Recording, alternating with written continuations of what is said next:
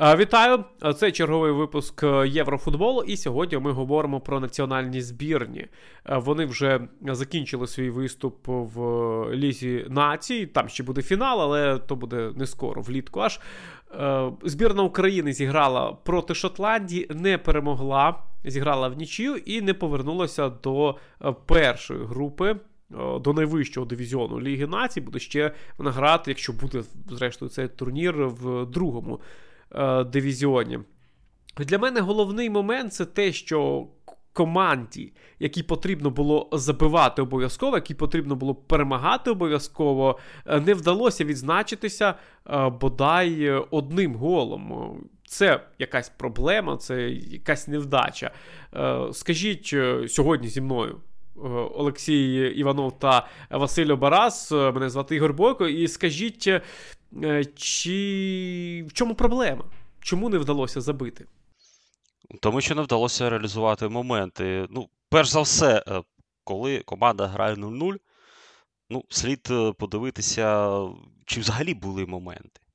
Було там що реалізовувати. Якщо не було взагалі моментів, тоді там інше питання, чому команда не створювала моментів. Ну, можливо, там не було їх стільки, аби забити.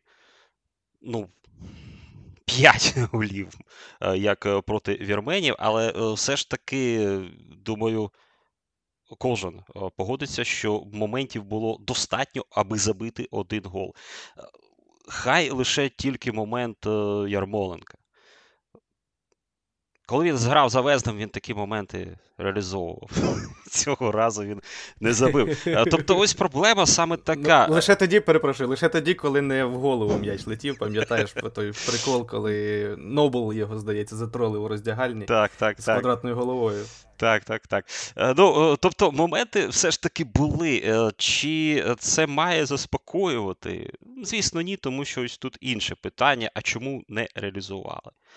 Чому там Довбик не забивав свої моменти? Чому було дуже багато положень поза грою у матчі з захистом, у якому з'явився Портеус? Дебютант, здається, це перший його матч, тому що він за молодіжку постійно перший грав. Матч, так, його так. викликали викликали влітку, здається, довикликали, коли там хтось був травмований, але він так е, не зіграв. Чи восени, ну неважливо. Це був його перший матч. І ось теж питання, чому було так багато офсайдів, чому. Чому? Чому? Чому? Тобто е, не має бути питання, там, чому мало моментів команда створила. Вони все ж таки були. А ось реалізація. Риторична. Я абсолютно погоджуюся в в тому плані, що моменти дійсно були, і це була така гра, де Україна мала всі шанси перемагати по якості грі, гри у порівнянні з шотландцями у цьому поєдинку це була сильніша команда. Це від 100%. Вони перегравали суперника, але ну, як завжди часто буває у футболі, не завжди сильніший перемагає. Просто конкретно у цьому поєдинку так, реалізація не спрацювала, і де шотландці показали трішки більше, ніж. Ну, принаймні мені здавалося, що шотландці зможуть показати, враховуючи всі ті там кадрові проблеми, які у них е, були перед цим поєдинком. І ось насправді той самий Портеус ну, для мене серйозним здивуванням було. Е, взагалі, як для дебюту, ну, дуже сильний перформанс. Хоча там були помилки, отой пас, е, здається, Ярмоленка на початку поєдинку, заспаний захисниками, прийшов, здається, саме через його зону, через його помилку Портеуса. Але у подальшому, ледь не ідеальний поєдинок у його виконанні поруч з Хендрі, ну, е, якого навіть у Брюге посадили ще в минулому сезоні, і в цьому сезоні вже тренер третій, здається, і ніхто йому там не довіряє. Особливо не довіряв. Особливо е, шотландці так стрибнули вище голови, особливо ще й враховуючи те, що ну, грали вони дещо так, е, я б сказав, за гібридним моделлю. Тому що коли притискала Україна, то досить низько низько захищалися, але були періоди, коли навпаки досить високо зустрічали нас, і були ну, величезні зони е, у їх захисті між захисниками та Крейгом Гордоном.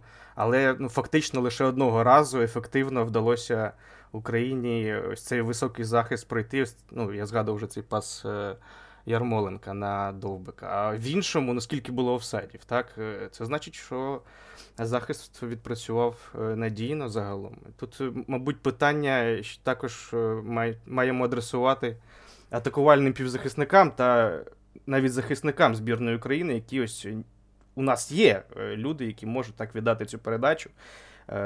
Я ну, умисно приводжу приклад не тільки атакувальних півзахисників, бо тут в мене в першу чергу претензія до Малиновського, який мені в обох поєдинках зіграних не сподобався.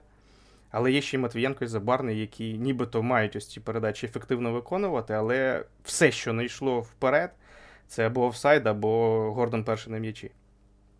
Е, так, е, були насправді ці довгі передачі, е, але вони не завжди проходили. І запитання у мене ось не лише до Малиновського, не лише до Матвієнка та Забарного, які ці передачі мають виконувати а до е, Довбика. Власне, Довбик зіграв дуже неуважно. Ці передачі е, часто проходили, часто він е, отримував вільний простір, але ну, він навіть е, розташовувався не на одній лінії з захисниками. Він постійно перебував на крок вперед від захисників і є таке, що у форвардів, що вони спеціально займають цю позицію на крок вперед, а потім, коли буде йти передача, ніби лінія захисту буде пласуватися і вирівняється, тобто не буде офсайдом. Але це майже ніколи не спрацьовувало. І е, був насправді ж в Україні цей план е, довгі передачі виконувати за спини захисникам. Е, лінія захисту Шотландії досить високо піднімалася, часто це робила. І знову ж таки, ці атаки практично практично не проходили. Так що претензії претензії до всіх можуть бути, до них знайти. Але ось у мене запитання інше. Е, Україна довго не могла забити. І був період в другому таймі, коли перестали виникати ці моменти. Там 30 хвилин, ну не 30, там за 30 хвилин було два удари, тобто хвилин 15-17 ударів не було. І не було замін. У Петракова запитали після зустрічі, а чомусь так пізно пішли заміни. Він сказав, що важко до такої гри заходити, незважаючи на те, що в нього ж там досвідчені футболісти е, в запасі, і е, е, Яремчук і Циганков, але вони вийшли, здавалося, досить пізно. Чи потрібно було раніше виконувати ці заміни? Я бачив цю твою думку в в Телеграмі. Я е, з нею одночасно і погодився, і ні. Не, Чому не погодився? Тому що десь хвилині на 60-й мені ось здавалося, що замін робити не варто. Навіть якщо десь е, там Ярмоленко е, втомився, наприклад, е, чи Мудрик там ризикує отримати другу жовту.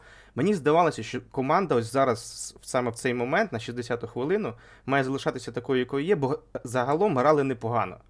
Але коли там десь підійшла хвилина 75-та, стало вже зрозуміло, що дійсно заміни потрібні. І ось цей період, 15 хвилин, е, це, от, знаєш, треба було просто вгадати. Е, Петраков не вгадав у підсумку, за результатом ми це бачимо, так, є вже розуміння, що не вгадав. А, Але от у мене була така сама думка, що не треба нічого міняти. Е, просто 15 хвилин було втрачено по факту. Але це реально попадеш чи не попадеш. Мудрик загалом непоганий поєдинок проводив. Е, у порівнянні з першим поєдинком е, з першим поєдинком в Глазго. Е, Ярмоленко також був нібито ще бігав, але ну так, ножки, ніжки десь вже здавались. Ну, по довбику краще просто враження склав, ніж Яремчук. Тому чи потрібно було міняти? Ну, таке 50-50. Тобто, ось ці були 15 хвилин, коли слід було прийняти рішення, чи на початку цієї 15 хвилинки міняти. Так, Як зазвичай так, на 60-й хвилині роблять заміни тренера, якщо ось немає змін на краще у грі, чи за результатом, чи ось чекати ще 15 хвилин. Зрозуміло, якщо немає результату, ну, звісно, тренер помиляється. Що, можливо, ну, слід було ще вже тоді починати додавати. Хоча я погоджусь, Мудрик, е, звісно, зіграв краще, ніж е, у першому матчі, і ну як його міняти вже на 60-й хвилині. Довбик. Е, ну, ось казали про неуважність. Мені чомусь згадався Еме Адебайор. Ось у нього були проблеми саме з уважністю. У нього були проблеми. Там якийсь був е, неймовірний сезон, коли він там був чемпіоном за офсайдами, і не тому, що там всі захисники були класні, тому що він постійно там невірно, невірно оцінював, коли він і де він має знаходитися. Ось е, така також була проблема. і з іншого боку, була активність. Ось, звісно, ти тренер, ти маєш приймати рішення, і ти маєш розуміти, що ти будеш відповідати за е, прийняті чи не прийняті рішення. Ось зараз ми сидимо і розповідаємо, що треба було міняти на 60-й хвилині. Але чи була у нас у кожного така впевненість на 60-й хвилині? Ні. Ось в цьому і проблема. Я б ще щодо Довбика додав, ну так, зрозуміло, ця кількість офсайдів, вона говорить проти нього, і там, ну це позиційні просто помилки. У більшості випадків були у виконанні Довбика, але тут е, інше питання, тут, можливо, був сенс змінювати гру не всередині другого тайму. А можливо, був сенс змінити гру ще в перерві і випускати Яремчука саме через те, що шотландці грають достатньо високо часто. Бо Яремчук у цих е, зонах він більш комфортно себе відчуває. Е, Петраков, як мені здалося, залишав довбика, тому що це завжди був варіант е, вийти вперед за що довгої передачі. Що, що, а там спину ставить довбик все ж краще, ніж Яремчук, і там притримати м'яч, десь просто поставити його, опустити на землю, це він робить краще. І ось через це, мабуть, Петраков не ризикував і не робив цю зміну в перерві. Хоча, ось, е, ось враховуючи ці ж самі зони, мабуть, Яремчук е, міг би бути більш корисний. Тут інше питання, в якій формі фізичній Яремчук, і чи готовий він там грати весь тайм. Ну, якраз за цими матчами ну, насправді... склалося враження, що Довбик в кращій формі. Так, оце якраз те, що сказав Вася, це е, той ризик, про який ми говоримо, що тренер же бачить, е, команда, як захищається суперник, і за такої гри Яремчук е, дійсно кращий варіант. Але ну так, Довбик в кращій формі. До Довбика взагалі, ось, окрім офсайдів, претензій немає. Тобто він працював так. багато, він е, він бігав, він штовхався, він. Ну, була активність, навіть так, коли отримував. Була користь. Так. Навіть попри всі. Так, і тут якраз, е, якби був Яремчук в найкращій формі, то він би вийшов у старті, зрозуміло. Але навіть реагувати на гру, реагувати на гру, ось е, було б е, цікаво. Ми не знаємо, як би все склалося, але було цікаво, принаймні, якби ось так Петраков відреагував. Але він. Е, пішов простим способом. Це не поганий спосіб, це простий спосіб. Тобто, все виходить. Давайте чекати на гол. Ну, не дочекалися. А до речі, а було взагалі у нас в історії хтось використовував одночасно Довбика і Яремчука? Шевченко, а, е, Петраков? Ну, використовували, я не пам'ятаю е, цей же матч проти е, проти, проти Швеції на чемпіонаті Європи. А, так, так. Я, ну, Здається, тоді ну, Довбик замінив Бісєдіна точно після його травми, але до того я не пам'ятаю, хто там. Чи залишався Єремчук на полі, чи ні. Ось Я просто не пригадаю.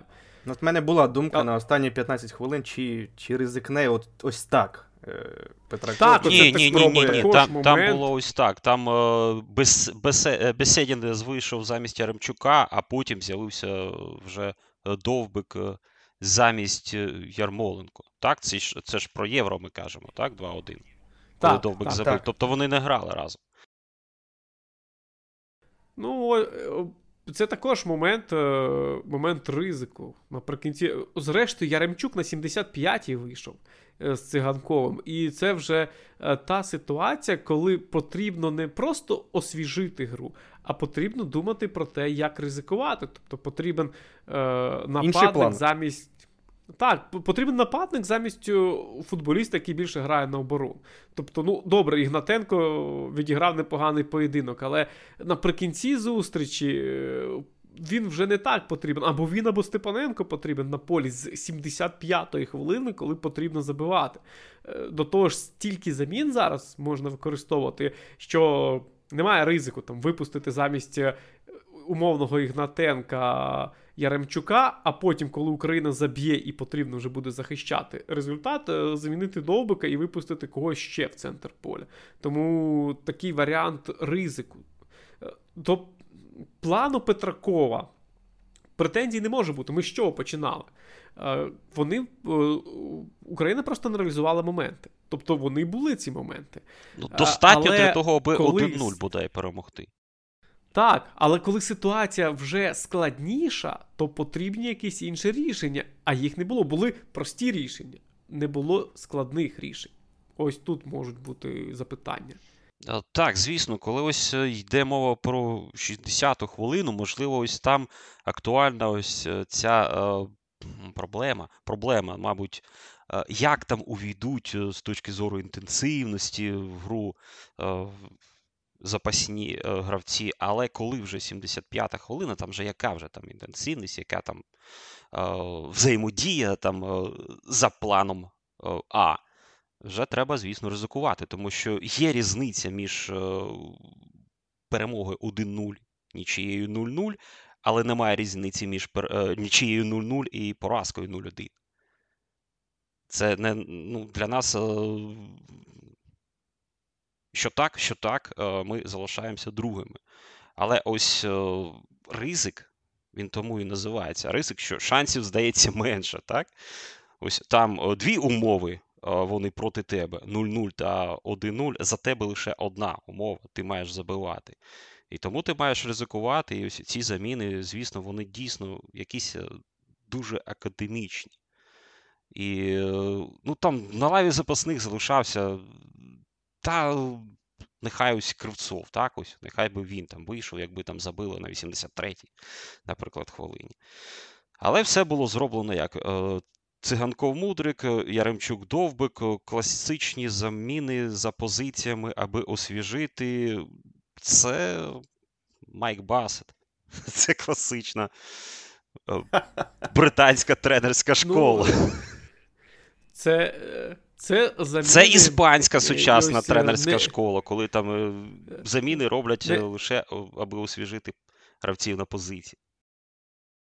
Не відходити від свого плану, ось за таких умов, це означає, а ми можемо заштовхати все ж якось наприкінці зустріч. Тобто, ось все працює, але ну ми не забити не можемо. Які варіанти залишаються? Ми будемо грати, як граємо, і десь заштовхаємо. Але це варіант знову ж таки на 60-ту хвилину, на 30-ту хвилину, коли тренер може сказати: ну, все добре все добре, давайте продовжувати грати. Як ми граємо, ми обов'язково заб'ємо. І це не погані слова, це нормальні футбольні слова. Але на 75-й хвилині, на 80-й хвилині вже потрібні інші. Потрібно сказати футболістам, що там, чи показати футболістам, ну давайте, давайте ми якось цей гол заб'ємо. Тому так, тут. Е, Тут запитання є до, до цих замін, до цих рішень, навіть не до самого факту замін, а до самого факту рішень, які мають е, прийматися, і ну, яких не було. Їх не було цих рішень. Це... І головне запитання зараз, що далі з Петраковим? Так, запитання, що далі з Петраковим, е, він вже відреагував, як завжди. Е, Ніби його хочуть знову звільнити журналісти, ніби до нього чіпляються, ніби ось все таке. Ну, насправді до Петракова дуже легко чіплятися. Команда не вийшла з групи Ліги Націй, команда не потрапила на е, чемпіонат е, світу, програвши Уельсу, а тут програвши Шотландії. Тобто, зрозуміло, можуть бути різні там обставини. Вони є в Україні війна. І е, це стовідсотковий момент виправдання. Але Україна могла, незважаючи на цю війну, потрапити. Е, на чемпіонат світу і вийти до першої групи Ліги Націй. Е, тому тут запитання дійсно є. Е, чи вдалося чогось досягти з Петраковим, і ну насправді що далі робити? Ну, він виявився. Так, давайте все ж таки на це зважимо і про це зауважимо, що він виявився дуже непоганою опцією саме ось коли знадобився тренер. Але якщо дивитися на результат, якого не досягла команда, ну все ж таки е, вирішальні матчі програли командам, які не були кращими за Україну. В історії збірної України ось там були е, поразки в вирішальних протистояннях з Францією, там, з ким ще, з, з Німеччиною. Так, все було зрозуміло. там ми намагалися, але суперник був набагато кращий. Е, цього разу ну, Вельс, Шотландія, окей, є там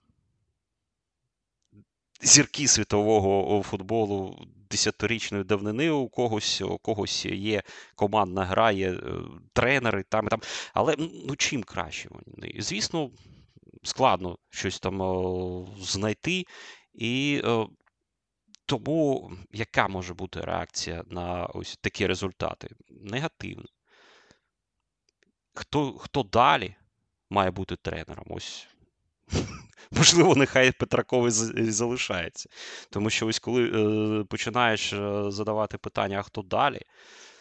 Якщо є у тебе відповідь, якщо ти готував цю відповідь, якщо там є у тебе шорт-ліст, краще з хоча б двох прізвищ, а то й взагалі з одного. Тоді все нормально, але якщо немає. Ну, ну так, так ось... можна просто сидіти, перераховувати усіх тренерів, які досягали успіхів в українському футболі там за останні 10 років. Маркевич, Вернедуб, Григорчук, ось цей список він завжди актуальний. Е, але чи взагалі буде він розглядатися, цей якийсь список? І з приводу тренера збірної е, дуже цікавий цей момент. Е, дуже цікавий цей момент пригадати, як призначали Петракова, коли ось як він став взагалі головним тренером, коли він е, прийшов, е, які були перед цим обставини, і до нього ж теж ніхто не готувався. Е, можна пригадати всю ту історію, коли в Федерації футболу.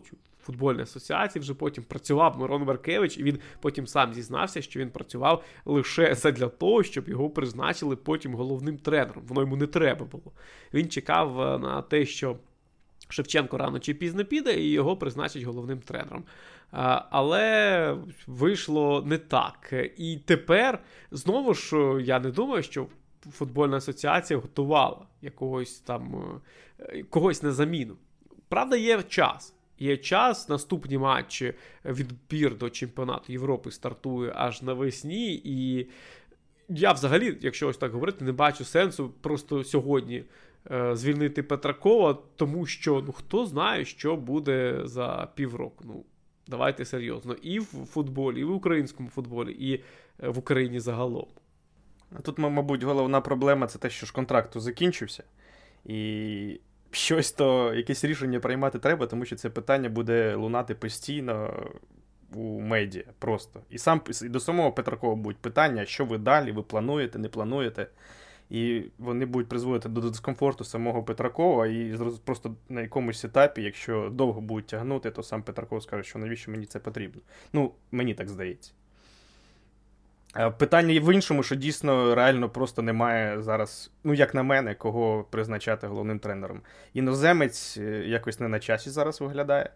А так, у Реброва контракт з Аляйном, Шевченко у конфлікті, з, я так розумію, з Федерацією чи з ким там чи з е, президентом Федерації.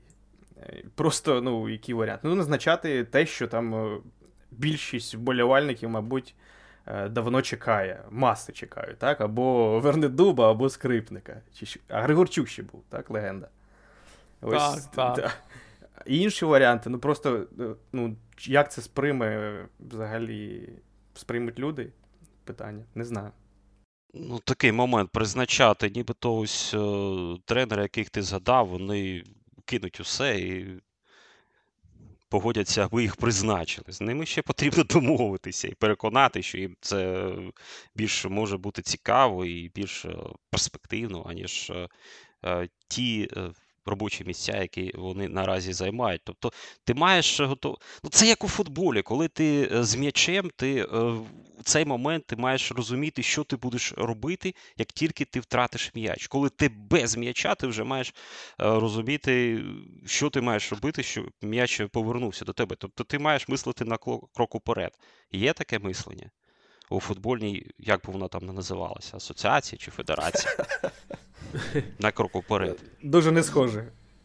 Ну так, зважаючи на те, знову ж таки, якою ця була історія з Шевченком, коли просто закінчився контракт першого, е, якого це місяця був 1 серпня. І все. І тобто, ну і що значить контракт закінчився 1 серпня, коли за місяць матчі відбору до чемпіонату Європи. Ну, Про які можна говорити думки наперед чи підготовку. І ось зараз, якщо якщо переходити навіть не до наступної теми, а до окремої частини теми, е, є ж тренер, який може очолити команду. Е, в світі це дуже часто стається, коли О. тренер молодіжної команди очолює національну команду. Чи готове суспільство до того, що Руслан Ротань очолить національну збірну? Я скажу відразу ні, тому що. Незважаючи на те, що Україна виграла у Словаччини, е, потрапила на молодіжний чемпіонат Європи до Руслана Ротаня е, запитання щодо його роботи, щодо прогресу цієї команди, щодо дій цієї команди, е, звичайно, забагато. І коли ось люди говорять, давайте звільнити, звільняти Петракова терміново, то я їм хочу сказати: наступним тренером буде Руслан Ротань. І давайте вибирайте, кого ви хочете бачити: Петракова чи Ротаня. Ти вже погрожуєш? Так. Я застерігаю. Ну, Я застерігаю. Зна, знаючи, знаючи, як працює Українська Федерація футболу, бачачи, яким було призначення Шевченка спочатку, потім призначення Петракова. Е, як це все відбувалося, то ну, чекати якогось е, нормального, логічного, професійного підходу, ну ні, не варто. Тому ну, так, Ротен... давайте. Наразі наразі так. Ротен дійсно виглядає як найбільш реальний варіант, е, враховуючи те, що так є досягнення фактичне, є там вихід на молодіжний чемпіонат світу, так? Європи. Європи. Європи. Європи. Європи. Так. Е, є плюс-мінус не просто там вихід, а ще й лише там одна поразка у групі, і та від французів, нічия з тими ж французами. І зараз ось такий легендарний вихід, е, вольовий на характері е, і, і таке інше. Але ну, по, по молодіжці, те, що я побачив ось в останньому поєдинку зі Словаччиною, що дуже пощастило А. Це було, ну, маючи результат програшний першому поєдинку, там не пропустити на восьмій хвилині, коли суперник ну, не те, що має забивати, мусить забивати. І, по-друге, те, що е, мене викликали е, інтерес, принаймні, взагалі, це чи не е, спеціально е, наша збірна, наша федерація, чи хто там вирішує такі питання, вибрали стадіон у Бяльсько-Бялі. Тому що на цьому стадіоні мені здалося, що Україні було досить комфортно грати проти такого суперника. І це було рішення, ну, не знаю, не тренерське, мабуть, але воно спрацювало добре. Так, е, ну давайте про Україну закінчувати. Збірна повернеться, я думаю, що не скоро, хоча тема буде підніматися. Ми говорили про те, що контракт Петракова закінчується. Ну і взагалі це буде. Там, Про це будуть говорити про те, що далі, і про те, хто далі, можливо, з'явиться хто далі. Давайте е, трохи поговоримо про інші е, матчі, про інші групи е, з Ліги А. Розпочнемо. Група 1. Група 1. Хорватія виграла два матчі у Данії, тому саме вона вийшла до фіналу чотирьох. Але цікавий момент в цій групі, що фаворитом була Франція. Е, багато говорили, що у французів, футболістів там на 3-4 склади. А тут вони, отримавши змогу використати цих 3-4 склади, адже там ротація була шаленою просто у всіх матчах. Е, здобула лише одну перемогу в шести матчах і ледве не вилетіла.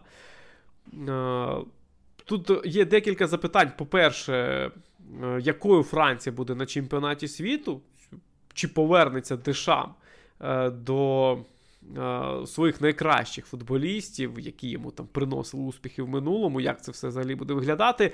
Е, і друге запитання: ну а що сам Деша? Можливо, це вже все для нього, і там нього, як у Саутгейта, грубо кажучи, залишилося два місяці до чемпіонату світу, і потім все. Чи не все він дав цій команді? У мене взагалі теорія про.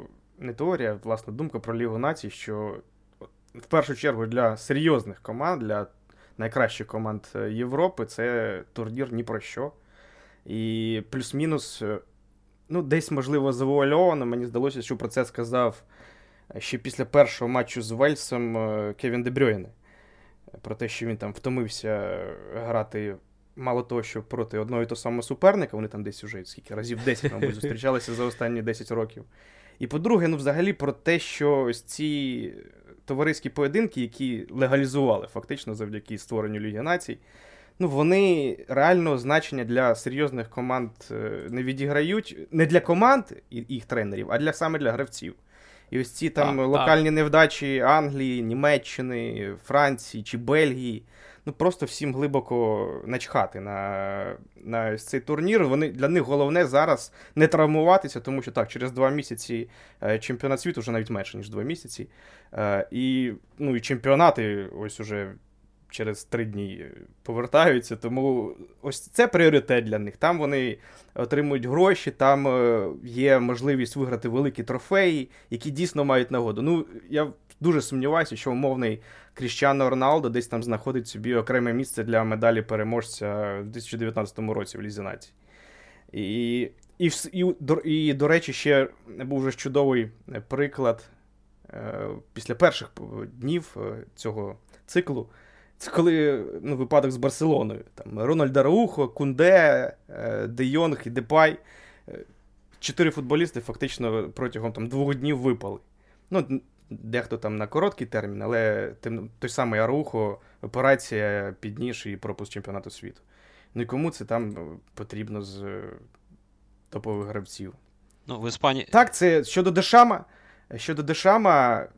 Ну, вибач, кажи, кажи, додаси зараз. Щодо Дешама, ну, зрозуміло, що Е, ось ці товарняки, е, товарняки, перепрошую, е, матчі Ліги Нації, вони дадуть якихось там додаткових роздумів і Дешаму, і Мартінесу, і Саутгейту, хоча той вже свої головні роздуми, здається, завершив. І не, я не впевнений, що вчасно він це зробив, враховуючи і так неспокійну ситуацію навкруги там, з Магуайрами і іншими. Ні, для Дешама це реально просто була перевірка. Ну, не вийшов, не... чи там чим вони закінчили взагалі для Франції це все. Е... Місце яке? Ну, Третє, Третє місце. місце. Ні, так. навіть не вилетіли в Лігі Б. Ну, залишилися в Лігі, Лізі А. Ну, оце проблема. Ну, ось е, щодо Франції, якщо ну, просто там пригадати, що було у червні, там було дуже багато травмованих. Там було дуже багато гравців, е, які не змогли прийняти участі. Е, навіть ось вони е, намагалися довикликати Конате з. Так, в Ліверпулі ж Конате, правильно, так? Але він мав одружуватися. Він не дебютував тоді, саме через це. Ось і е, вони погано розпочали, і у якийсь момент вони просто ну, махнули рукою. Ну, окей.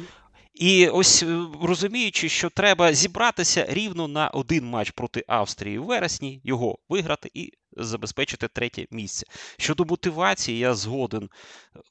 Будь з ким е, е, з Васею згоден, хто ще підтримує цю думку, мотивації дуже мало саме у топ-команд. Але коли ти там починаєш дивитися на дивізіон Б і на деякі приклади у дивізіоні А, ти розумієш, що ось команди, так би мовити, середняки, вони до цього турніру зовсім інакше відносяться, і емоцій набагато більше було, ось, наприклад, у шотландців. Набагато більше було б у нас емоцій, якби ми перемогли, аніж щось, е, ну, Хорватія там. Чи Іспанія вийшла до фіналу цього турніру це буденна справа. Ну, не вийшли б, нічого страшного не відбулося. Ось е, що робити з ганьбою, коли ти в групу Б е, вилетів, можна теж пережити. Я думаю, все це.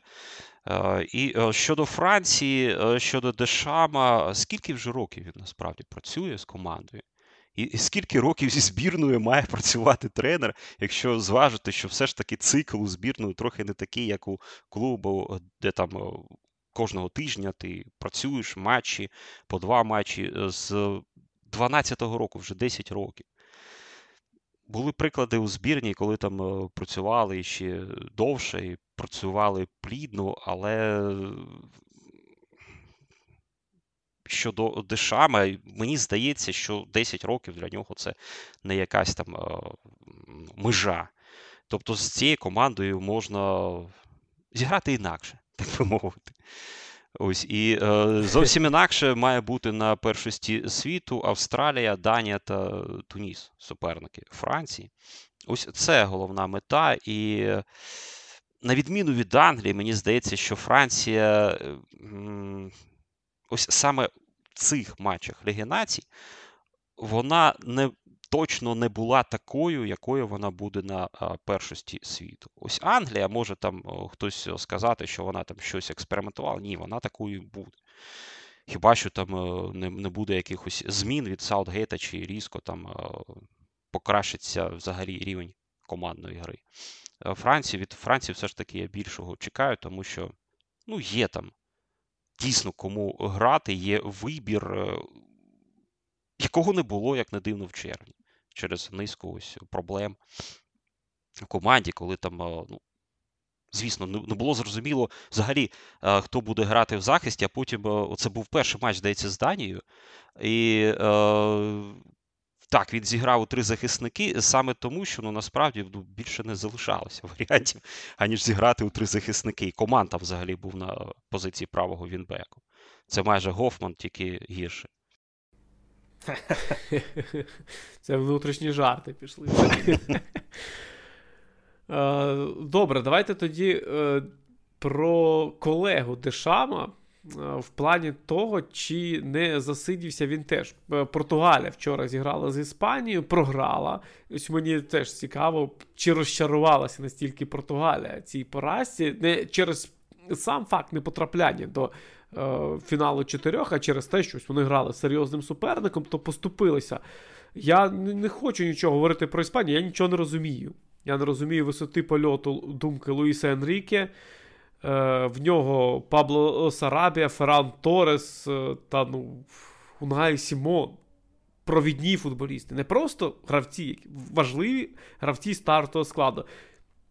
Чому так? Що з цього, як це працює, я не розумію. Тому я, якщо ви знаєте щось сказати, то кажіть, але мені цікаво більше про е, Португалію і Фернандо Сантуш у Португалії скільки футболістів зіркових зараз з'явилося, скільки футболістів зіркових є, але чи ось ця невдача в матчі проти Іспанії в одному матчі якось перенесеться на чемпіонат світу?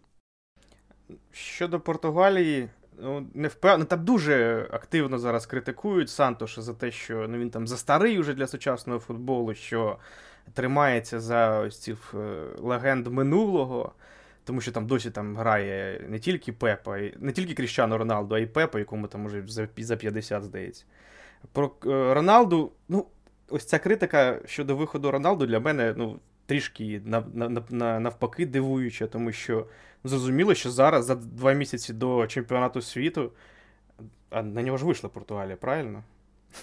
Взагалі. Ну, Суть в тому, що ну, має грати Роналдо, тому що йому просто не вистачає практики на клубному рівні. І тому ця, ці можливості зіграти з топовими суперниками і е, зберігти ті зв'язки ігрові, які були е, з, у збірні до цього у нього, це важливо. І тому мене, наприклад, зовсім не здивувало те, що був Роналдо. Не здивувало, як і те, що він там нічого особливого не показав, але він мав грати. Е, до Сантоша так, претензії, але як Дешам, так і Сантуш, мені здається, вони дійсно допрацьовують. Е, цей чемпіонат світу буде для них останнім е, турніром, крупним турніром, до, до, до яких вони будуть вести свої збірні, і після цього які зміни будуть, тому що просто час вже прийшов, пора щось пробувати нове, да і десь у чомусь збірні адаптувати, адаптувати до нових реалій, тому що дійсно багато вже футболістів, які досі відіграють важливу роль але вже цю роль не завжди тягнуть. Мені здається, взагалі, що ось е, трохи е, інакша ситуація саме у Португалії, аніж у французів, де ми. Де виникає питання, чи не задовго працює Дешам. А ось е, щодо Португалії, чи не задовго грає Роналдо. І е, щось має змінитися, якщо піде Роналдо, і вже не важливо, там, чи Сантош буде продовжувати роботу, чи хтось інший, він е, буде змушений будувати зовсім іншу команду, е, яка має звикнути грати зовсім інакше, аніж був Роналдо. Це ось коли.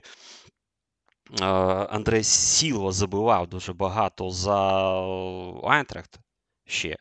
Ось тоді він не потрапляв до стартового складу збірної, і він якось риторичне запитання дозволив собі. А що ще я маю зробити, аби в збірні мене ставили з перших хвилин? Скільки я ще маю забити? А він там забив рекордну кількість в історії Айнтрахта в Бундеслізі. 26, здається, ну неважливо. Ось це більш актуальна проблема для Португалії. Чи не награвся Роналдо, чи коли взагалі він награється. Він такий, що він буде грати у кожному матчі. І е, попробую його там е, поміняти. Ось навіть і проти Іспанії він відіграв всю гру.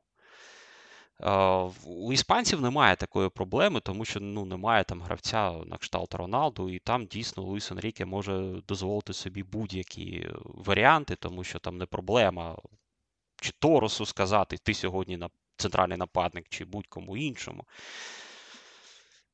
Дуже багато молодих гравців. Ось там саме вже відбувається процес створення нової команди. А у португальців, якщо ти поміняєш тренера, команда все одно буде стара. Ну, звісно, перед першістю світу ніхто міняти не буде. А Португалія таки гратиме. Гана, Уругвай та Республіка Корея. Корея суперники Португалії. Після цього чемпіонату світу, ось питання, чи буде залишатися далі Роналду. Він там все вже побив. Ось яка у нього там мотивація, там індивідуальні ну, досягнення. грає, тому... А, За збірну хто там більше забив. Якщо Роналдо, то він може закінчити. Якщо Месі, то він буде продовжувати грати. Ось це більш е, така суттєва проблема, здається. А це інтрига точно, чи чи він продовжить після чемпіонату світу чи сам залишиться, чи не ну, не змушувати нового або старого головного тренера приймати ось це непросте рішення. А, Давайте далі. Італія виграла групу з Англією та Німеччиною, але ж ну, вони розуміють, що виграли групу в Угорщині. Перш за все, Англія і Німеччина тут були там, відвертими статистами. Давай, принижуй, чи... принижуй італійців, так... давай. Так. Навряд чи і Італія ось е, після цієї перемоги над Угорщиною говорить там гуде, що ми досягли успіху Ми повернулися. Як рік тому. Ну так, так. Ну, це неадекватна, як це е, сказати, реабілітація, так, за невдачу у матчах проти. А з ким вони Кому вони е, Македонія, Північна Македонія, Македонія так, вони програли ці стикові матчі. Е, це не те саме. Вийти до четвірки найкращих у лізі націй, чи зіграти на першості світу. Можливо, там за 50 років, навпаки, там. Це буде найбільш авторитетний турнір Ліга націй, можливо, хто зна. Але наразі ситуація саме так виглядає. І якщо там для Англії, окей, група Б, ну що, треба грати, будуть грати. Для Італії це не компенсація за ту невдачу. І е, чи буде е, серйозна компенсація? Ну, Манчині він такий оптиміст, він е, завжди казав, що ось ми вийдемо, ми виграємо. Ми... Він навіть казав ще е, під час е, відбіркового турніру, що не тільки Італія вийде, вона буде чемпіоном світу.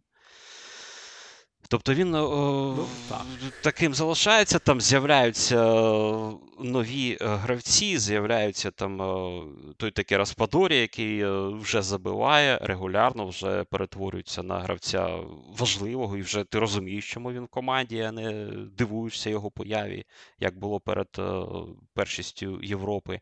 Але в той самий час там спливають такі люди, які, мені здається, вже давно закінчили. Там Габійдіні викликається. І ти не ти, і ти не будеш дивуватися, якщо там Болотелі знову з'явиться в цій команді. Тобто з Манчині ось е, якось так. Е, тобто він увесь час е, пропонує якісь е, замінники е, після якихось невдач. І навіть коли він е, виграв першість Європи, все одно ну, не було відчуття, що дійсно ця команда вона е, виграла, тому що вона краще була. Ну, Вона виграла, тому що склалися так обставини, тому що вона краще там била пенальті і не один раз, так? Аніж е, суперники, і потім ось відбірковий турнір підтвердив саме такі відчуття. Так, команда там починала формуватися, все таке інше, але сформується вона в щось е, серйозне. Ні, е, ну, вистачило італійців, аби все ж таки двічі перемогти угорців і опинитися на першому місці. Ось е, якось підтримати реноме е, серйозного складу цієї, цієї команди. Але якщо згадати хоча б матчі проти Англії, так, це в попередньому подкасті казали, так? Ігор, ти казав, що Італія не була кращою за Англію. Англія не була гіршою за Італію у тих матчах, хоча там нічия та поразка була. Ось, мабуть, те, що треба знати про Італію. Нібито є досягнення, але немає впевненості в тому, що це дійсно там команда, яка буде волтбітером. Ось грав би ще Еммануеле Джокеріні, тоді можна було вірити. А так, тільки Габ'ядіні то маловато. А Давайте ще трохи про Нідерланди. Так, Бельгія в останні роки має більше досягнень, і Бельгія серйозніше е, готується до чемпіонату світу. Тобто для цієї команди це фактично останнє вікно можливостей щось здобути. А Нідерланди обіг... обійшли в групі, вийшли до фіналу чотирьох. Що можна сказати про Нідерланди? Чи це якась серйозна команда, чи ось як Італія, просто так склалися обставини, що вона виграла цю групу? А ну, чому вони стали першими? Це, в принципі, пояснити можна. Е, чому вони стали першими? Це, в принципі, пояснити можна, тому що вони досить швидко. Ось там Вангал зібрав навкруги себе багатьох легенд, е, типу е, старшого Блінда чи Едгара Давіца.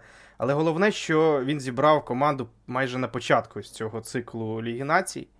І стало зрозуміло, у що буде грати команда ще минулого разу, коли збиралися, і як вони мають грати, і хто має навіть грати на кожній позиції. Тому ось у очному поєдинку між Нідерландами і Бельгією, де бельгійці там мали 3-0, здається, перемагати, чи в три м'ячі, щось таке. Е, то там ось е, різниця як такої, в принципі, не було, тому що і Бельгія, і Нідерланди вони е, зі складом на чемпіонат світу плюс-мінус уже ну, зрозуміли, хто має грати. Але якщо Бельгія наразі перебуває десь не в ідеальному стані через те, що деякі ключові футболісти Е, у цій лізі націй грали саме через те, що мають набрати форму до чемпіонату світу. Це в першу чергу про Едена Азара та е, вікових захисників. Йде мова, які там змінювали клуби, і Альдерверельт, і Вертонген. Е, і який не грає, то вони просто награвалися. Е, а що стосується Нідерландів, то вони вже зіграні, і вже ця система працює ідеально. Ну, ідеально на рівні турніру, де, де мало кому що потрібно відверто кажучи, і де в суперниках Вельс з легендами 10-річної давнини, і просто на даному етапі слабкі поляки. Е, Отже. Але при цьому, але при цьому, ну, я не, ну, для мене, не дивлячись на те, що там плюс 6 очок привезли голландці бельгійцям у групі, Бельгія все ж більш вірогідний е, учасник там фіналу умовного чотирьох. Більш навчений турнірний боєць, так би мовити. Так, Але так, все ж таки, мені здається, Нідерланди там свої е, проблемні е, моменти пройшли. Там були їхні невдалі відбори на. Куди вони не потрапили? Здається, на Євро 16, так? Там 16, взагалі там, так, здається, 16. Це ж примудритися, коли там 24 команди почали грати, і там примудритися не потрапити. Це взагалі треба бути шотландцями чи голландцями. Але ну, шотландці теж вже вже, вже потрапляли після після того. Так, це ну це просто там е, легендарна їх реакція, коли там об'явили про розширення. Ось вони там раділи більш за будь-яку е, британську збірну націю футбольну, але вони єдині, хто туди не потрапив. Але окей, ладно, е, мова не, не про це, мова про те, що все ж таки там е, команда вже ну, трохи пішла далі, м'яко кажучи, від тієї невдачі. Але увесь час у мене виникає. Заперечення чогось е, заперечення заперечення очікувань від е, голландців, тому що там постійно тренери, які з 90-х випливають. Ось зараз Ван Гал. Нещодавно був адвокат. І е, ніхто не здивується, якщо повернеться там вкотре здовж таки там Хідінг, він там досі тренує, чи як там вони взагалі там. Ну, якщо Куман, живий, то так, тренує. ну, хто там ще? Ну, ті, хто там по декілька разів вже команду очолювали. І, Райкард. Ну, ось так, ось такі варіанти. І е, саме через це ну, якось ти ну, складно там відноситися дійсно серйозно. Кажуть, що національні збірниці це робота для дідусів тренерська. Але ну, насправді чи багато ось таких прикладів, коли саме дідусі там створювали щось ще, е, так би мовити, е, династійне. Перемоги за перемогами і все таке інше. Тобто, саме скепсис через це в мене виникає. Ще чому скепсис є, наприклад, у мене? Це тому, що ну, є сумніви взагалі, що серйозна команда може, ну, що команда, така як Нідерланди, може претендувати на щось серйозне, де е, атакувальним гравцем, символом покоління, фактично, є Депай, а основною зіркою центрбек. Ну, тобто, навіть з урахуванням того, що цей центрбек може вигравати матчі, е, але все ж для голландців, ну, я, історично ми звикли, що да, є там гравці, які ну, визначають ледь не епохи. Зараз, ну, хто? Це це для мене сумнів, і от просто на таких турнірах е, вигравати мають, мабуть, все ж е, команди де є визначальні персони саме в атаці. Е, навіть якщо згадати цих голландців 2010 року, так, е, які були вже захисною командою, такою, там серії пенальті вигравала і все таке. Але тоді хто був найкращим футболістом команди? Все одно ж був атакувальний футболіст, так, Веслі Снейдер. Е, тому так тут можна погодитися. Е, отже, фінал Ліги Націй відбудеться влітку 2023 року, якраз в Нідерландах. Е, раніше цей трофей вигравали Португалія та Франція. Е, але давайте трохи трохи про те, що було в інших лігах. Ліга Б. Шотландія в Лізі А, Англія в Лізі Б. Тут нема про що говорити. Це Звичайно, те, що Англія сама по собі вилетіла, не проблема, але те, що Шотландія піднялася, це, звичайно, на один турнір точно будуть е, жарти і серйозні. Але далі там цікаво в цих групах е, Ізраїль вийшов до Ліги А. Ізраїль. Ця команда, яка нікуди ніколи не виходила, вийшла. Е, так склалися обставини. В них там у групі були руски, яких вигнали, і вони обійшли Ісландію та Албанію. Тобто нічого нібито серйозного не сталося. Е, в третій групі також історія е, цікава. Ізраїль це Перепрошую, і Ізраїль це зробив без Ліора Рафаелова. Розумієш? Оце досягнення. Ну і та це це там команди не з ліги, не з другої ліги, там не з ліги Б, а з ліги С якісь були. В третій групі також Боснія та Герцеговина вийшла, обійшовши Фінляндію, Чорногорію та Румунію. Але цікавий момент: ось група 4: Сербія, Норвегія, Словенія, Швеція. Ці б чотири команди, якби їх розкидати по різних групах, вони б, ну якщо не всі чотири, то три б точно вийшли. А так виходить, Ізраїль піднімається в е, групу А, в Лігу А, а Швеція вилітає в Лігу С. Ну, тобто. Е, такий момент. Е, якщо є щось сказати про ці команди, тому що для мене це занадто високий дивізіон, я за ним не слідкував. Мої підуть пізніше, улюблені команди. Ні. Без коментарів. Ліга С. Ліга це Туреччина та Греція. Повернулася після своїх провалів, але ось якраз е, дві інші команди цікаві: Казахстан піднімається та Грузія. Це команди, які будуть грати так, в одній лізі з України. Е, Про Грузію. Тут ну, насправді цікава команда е, Вілі е, Саньоль, головний тренер, їх відомий футболіст в минулому. Його майже звільнили перед стартом Ліги Націй. Тобто там все йому сказали, ти погано працюєш.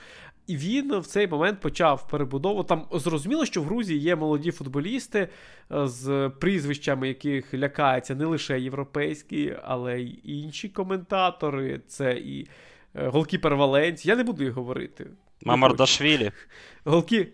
Так, він Хвіча. Також, який добре себе проявляє, в який тепер вже зірка зірка супер рівня в Грузії. Вже декілька днів тому я був в офісі і привезли футболки Наполі з його прізвищем. Там билися за те, хто їх отримає.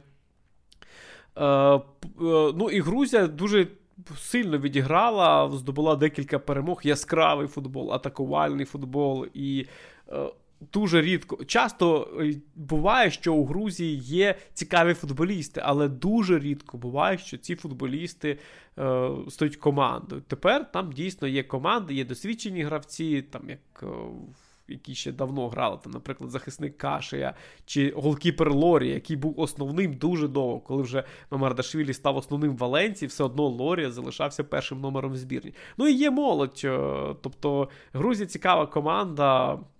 Щодо Казахстана, то е, це, е, скажімо так, команда на одне літо. Там прийшов новий тренер прямо перед Лігою націй якийсь. Ну, я їх не хочу. Адієв. Так, я їх не хочу називати, не хочу ідентифікувати. Якийсь там чеченський спеціаліст. І команда стала бойовою. Там дух. Дух дуже серйозний. Вони обіграли двічі Словаччину, наприклад, вони виявилися сильнішою, сильнішими за Білорусь та Азербайджан, хоча ніби мали вилітати з цієї групи е, як передбачалося. І справа в тому, що цього Адіва заберуть, і Казахстан стане собі звичним Казахстаном, аутсайдером, який був раніше. Але ось ця команда на літо вона виявилася дуже-дуже цікавою.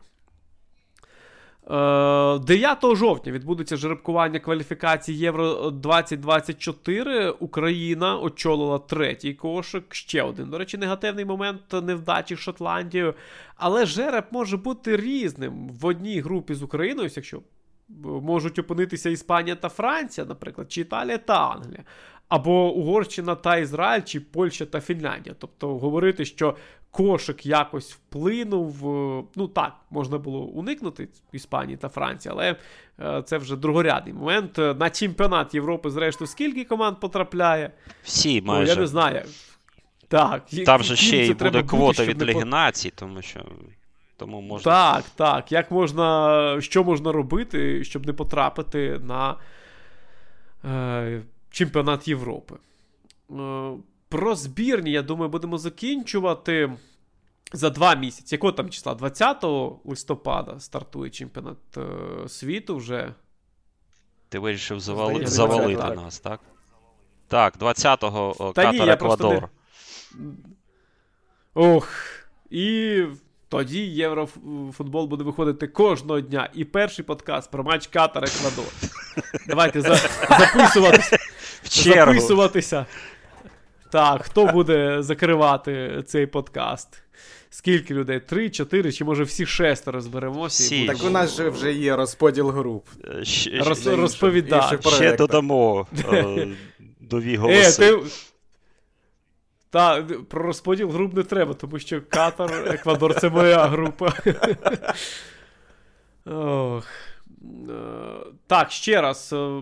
В п'ятницю, в п'ятницю Давайте пообіцяємо, щоб хлопці не втекли від цього. Буде подкаст е, з поверненням чемпіонатів е, клубних. Там багато матчів цікавих на вихідних, тому буде про що е, поговорити. Ну і потім вже повертаємося ми до регулярного виходу. Під час міжнародної паузи все ж деякі проблеми з регулярністю у нас виникли. А це завжди буває. Так, ну це завжди ну, буває. Так, Як збірні так, це... починають грати, всі е, кидають футбол. На перекурі. Ну, як грали збірні, я заходив на сайти, зокрема, англійські, і там можна було записувати подкасти хіба про жіночий футбол. Але це, це я скоро повернуся. Так, Василь нас експерт. Арсенал переміг у дербі 4-0 Тотнем. Жіночому дербі. Е, ні, не, не не, треба про це говорити. Спеціальний випуск буде обов'язково, мабуть. Е, на сьогодні ж на сьогодні досить. Е, Ігор Бойко, Василь Обараст, Олексій Іванов були з вами. До побачення. А, ну і підписуйтесь на нас всюди, де тільки можете, інакше навіщо це все треба. Бувайте.